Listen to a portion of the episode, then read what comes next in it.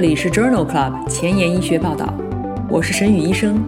每周五天，每天半小时，只讨论最新最好的顶尖专科文献，介绍给感兴趣的同行们。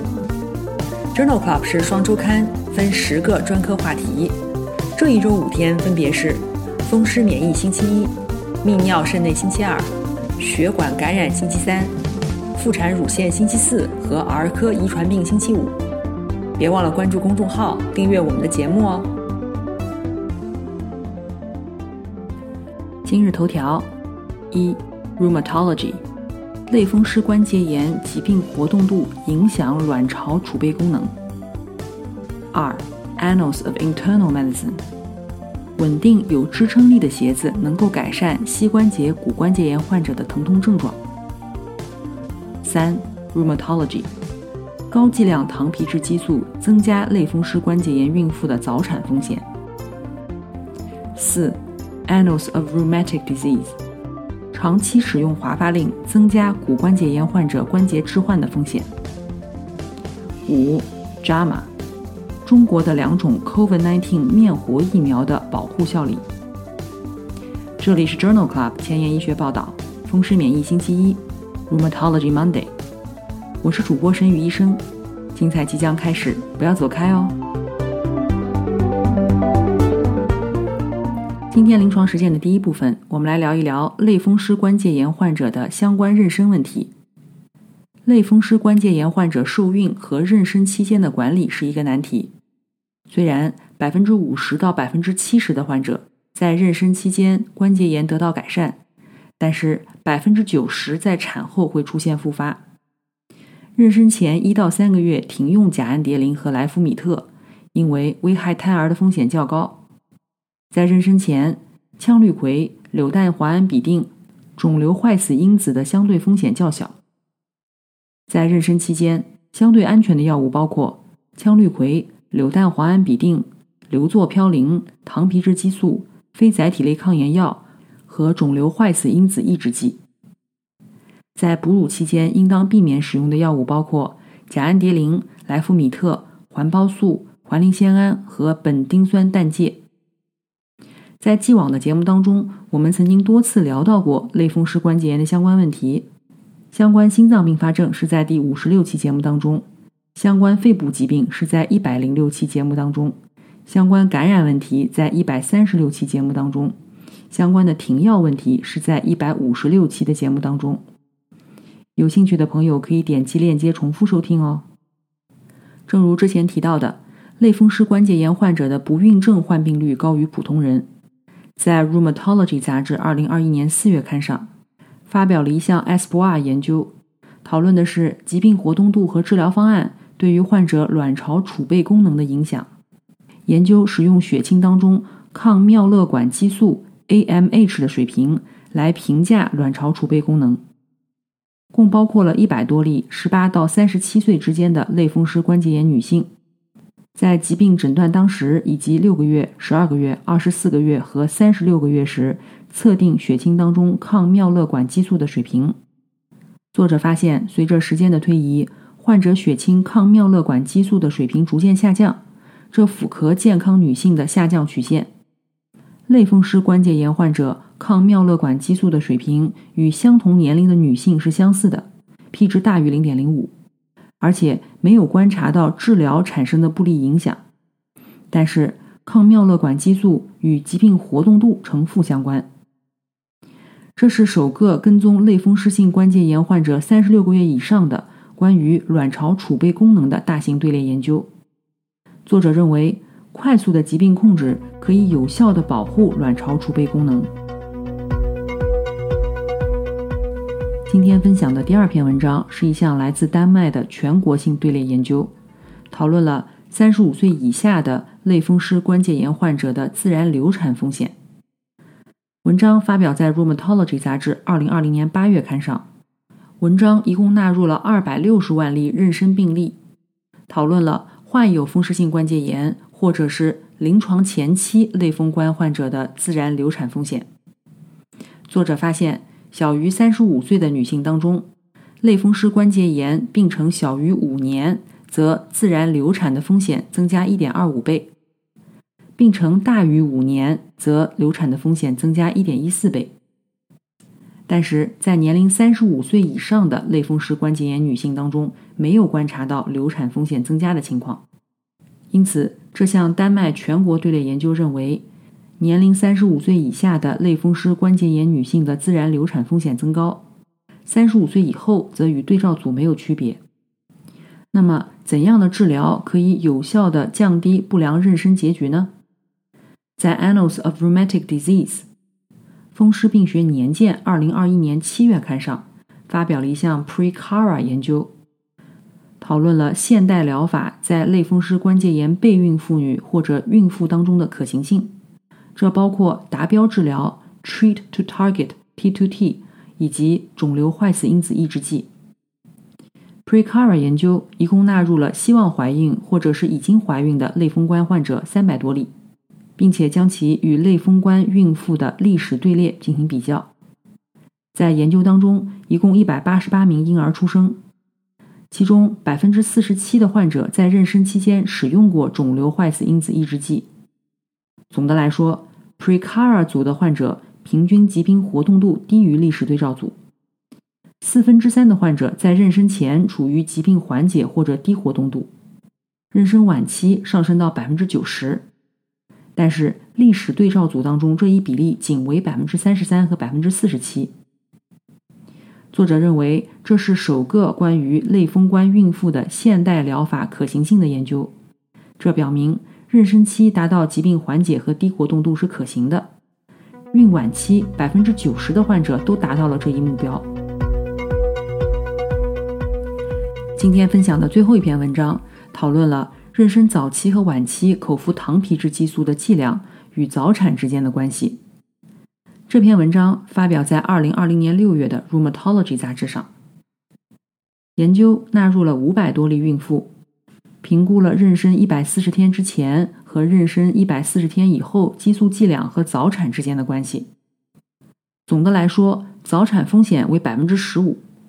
激素累积剂量中量到大量的孕妇，早产风险均升高，风险比为1.81和4.77。低剂量的激素虽然和早产风险增加有关，但是没有统计学意义。改变病情的抗风湿药物，无论是生物制剂还是非生物制剂，都与早产无关。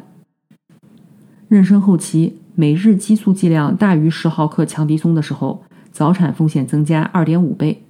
小于十毫克的时候，早产风险没有增加。因此，作者认为，在妊娠早期和晚期使用高剂量的糖皮质激素，则类风关患者的早产率增加；而生物或者传统的抗风湿药物的使用均与早产无关。今天临床实践的第二部分，我们来聊一聊骨性关节炎。骨关节炎是最常见的关节炎。发病机制当中有很多重要的因素，包括生物力学因素、促炎因子和蛋白酶等。症状主要是特征性的关节组织病理改变引起的疼痛、关节功能改变。所有骨关节炎患者都存在关节软骨、骨骼、滑膜和软组织的病理表现。骨关节炎治疗方法包括非药物治疗、药物治疗和手术治疗，旨在缓解疼痛。改善关节功能以及改变骨关节炎进展的危险因素。尽管研究很多，但是改变疾病病程的疗法效果欠佳。轻度的骨关节炎着重在控制体重、镇痛、局部物理治疗；中重度的骨关节炎重在情绪疏导、镇痛、关节内注射类固醇、运动和手术。运动主要建议水中锻炼，因为耐受性比陆地更好。在既往第三十六期、一百一十六期和一百三十六期风湿免疫星期一节目当中，我们曾经多次聊到过骨关节炎及其治疗。有兴趣的朋友可以点击链接重复收听哦。目前有研究认为，维生素 K 通过影响维生素 K 依赖的骨和软骨蛋白，在骨关节炎的发病机制当中发挥作用，而维生素 K 拮抗剂。可能通过这样的作用影响骨关节炎的进展。下面两篇文章讨论的都是维生素拮抗剂华发令与骨关节炎发生和进展之间的关系。这两篇文章都是来自于2021年5月的《Annals of Rheumatic Disease》风湿病学年鉴上。第一篇文章是鹿特丹队列研究，纳入3500例参与者，调查了维生素 K 拮抗剂的使用对于骨关节炎放射学进展的影响。作者发现，维生素 K 拮抗剂的使用与膝关节、髋关节、骨关节炎发生和进展风险增加有关，风险比分别为2.3和2.7。对于参与者的 MGP 和 VKO-RC1 基因检测发现，在维生素拮抗剂使用者当中，VKO-RC1 高表达单倍型携带者与 MGP 骨关节炎风险等位基因携带者出现骨关节炎，而且疾病进展的风险升高近四倍。但是在非使用者当中没有发现这样的关联性，因此作者认为。维生素 K 和维生素 K 依赖的途径，在骨关节炎发病机制当中起着重要的作用。结果更倾向于在骨关节炎患者当中使用直接口服抗凝药，避免使用维生素 K 拮抗剂。临床工作繁重琐碎，无暇追踪最新研究，但主任又天天催着写课题吗？那就订阅播客 Journal Club 前沿医学报道，每周五天，每天半小时。这里只聊最新最好的临床文献。想知道哪一天是你感兴趣的专科内容吗？一定要关注我们的公众号 Journal Club 前沿医学报道。第二项关于维生素 K 拮抗剂与骨关节炎关系的文章，是一项来自英国全科医生数据库的病例队列研究。研究纳入了患有房颤、接受华发令或者是直接口服抗凝药治疗的患者。从中确定了八百六十例膝关节骨关节炎置换术的病例，这些病例中三分之二在使用华发令。华发令使用者当中，接受关节置换的风险升高百分之六十，而且华发令使用时间越长，关节置换的风险越高。因此，这项来自英国全科医生数据库的文章也认为，与直接口服抗凝药相比，维生素 K 拮抗剂华发令。与骨关节炎进展至中末期的风险增加有关。为了延缓骨关节炎的进展，应当慎用华发令。目前，大多数的医生建议膝关节骨关节炎的患者穿稳定的、有支撑力的鞋子，但是也有人认为柔软的平底鞋可能更舒适。在《Annals of Internal Medicine》内科学年鉴二零二一年四月刊上。发表了一项随机对照研究，比较的就是柔软的平底鞋和有支撑力的鞋子对于膝关节骨关节炎患者症状的影响。这是一项单盲的随机研究，招募了社区中一百六十例中重度膝关节骨关节炎的患者，随机给予柔软的平底鞋和稳定有支撑力的鞋子，每天至少穿六小时，持续六个月。作者发现，没有证据表明。柔软的平底鞋在走路时的疼痛症状，或者是身体功能等结果上优于稳定有支撑力的鞋子。组间的疼痛评分变化上看，稳定有支撑力的鞋子更好，但是功能上并没有观察到获益。膝关节相关生活质量和同侧的髋关节疼痛改善，也更有利于稳定有支撑力的鞋子。而且，稳定有支撑力的鞋子的参与者。报告的不良事件更少。这项随机对照研究认为，柔软的平底鞋并不优于稳定有支撑力的鞋子。与研究假设相反，稳定有支撑力的鞋子更能够改善走路时膝关节疼痛的症状。今天分享的第四篇文章是来自《Rheumatology》杂志二零二零年十二月刊上。这一项 Health 两千研究调查了。体力劳动、社会人口和生活方式因素对于骨关节炎患者住院风险的相对贡献。文章包括了三十到六十岁之间的四千多例参与者，并对于首次因为膝关节、髋关节、骨关节炎住院的患者进行了随访。研究发现，膝关节、髋关节、骨关节炎首次住院的风险相关因素包括年龄、BMI 以及既往的关节损伤程度。具体来说，这三个因素占到膝关节骨关节炎患者住院归因的百分之七十。而 BMI 升高这一项占到了髋关节骨关节炎患者住院归因的百分之六十一。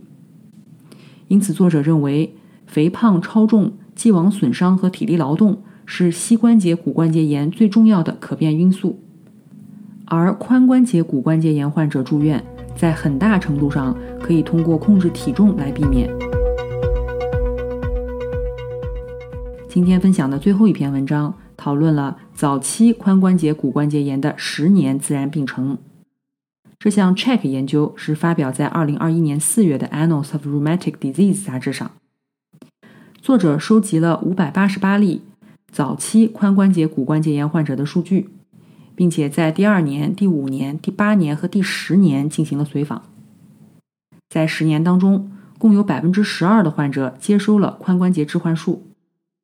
髋关节骨关节炎的影像学诊断率从百分之十九增加到了百分之四十九，临床骨关节炎的诊断比例从百分之二十七增加到百分之四十三，止痛药的使用从百分之四十三增加到百分之五十。因此，这项研究认为，经过十年的随访，约有九分之一的早期髋关节骨关节炎患者接受了髋关节置换术。临床和影像学骨关节炎的患病率稳步上升。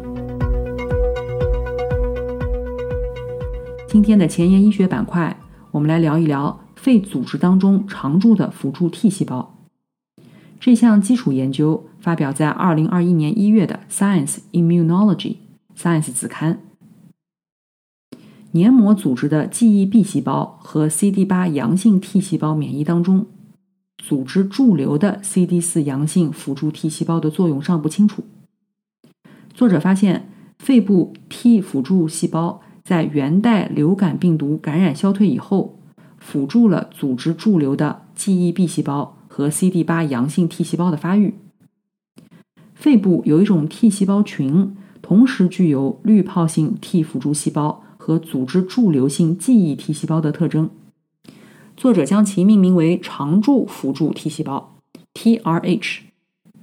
这种常驻辅助 T 细胞的形成依赖于滤泡辅助 T 细胞和驻留记忆 T 细胞发育的转录因子，比如 BCL6 和 BHLHE40。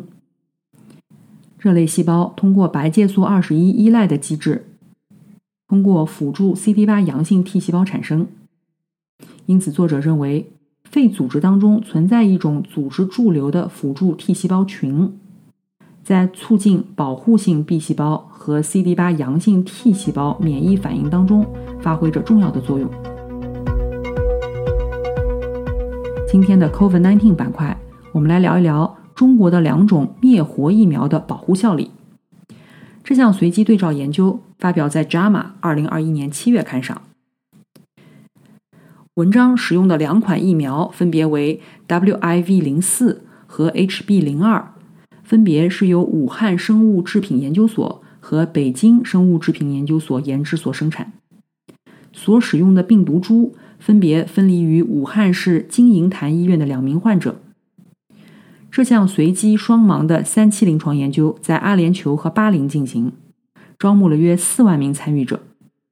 随机接受 WIV 零四灭活疫苗五微克肌肉注射，或者是 HB 零二灭活疫苗四微克肌肉注射或安慰剂，隔两次，间隔为二十一天，平均年龄为三十六岁，百分之八十四为男性。在随访到第七十七天的时候，一共记录到了二十六例症状性 COVID-19 感染病例，与安慰剂相比。WIV 零四灭活疫苗的保护效力为百分之七十二，HB 零二灭活疫苗的保护效力为百分之七十八，P 值均小于零点零零一。疫苗组没有观察到重症病例，而安慰剂组有两例。患者注射以后七天内发生不良反应的比例为百分之四十一到百分之四十六，严重不良事件发生率为百分之零点四和百分之零点六。因此，这项随机对照研究认为。这两种灭活疫苗可以显著的降低症状性 COVID-19 感染风险，严重不良事件极少发生。今天的节目就聊到这里。如果你真心喜欢我的节目，不用给我点赞，现在就去转发分享吧。和我一起把最新最好的临床研究分享给需要的朋友。明天是泌尿肾内星期二，精彩继续，不见不散哦。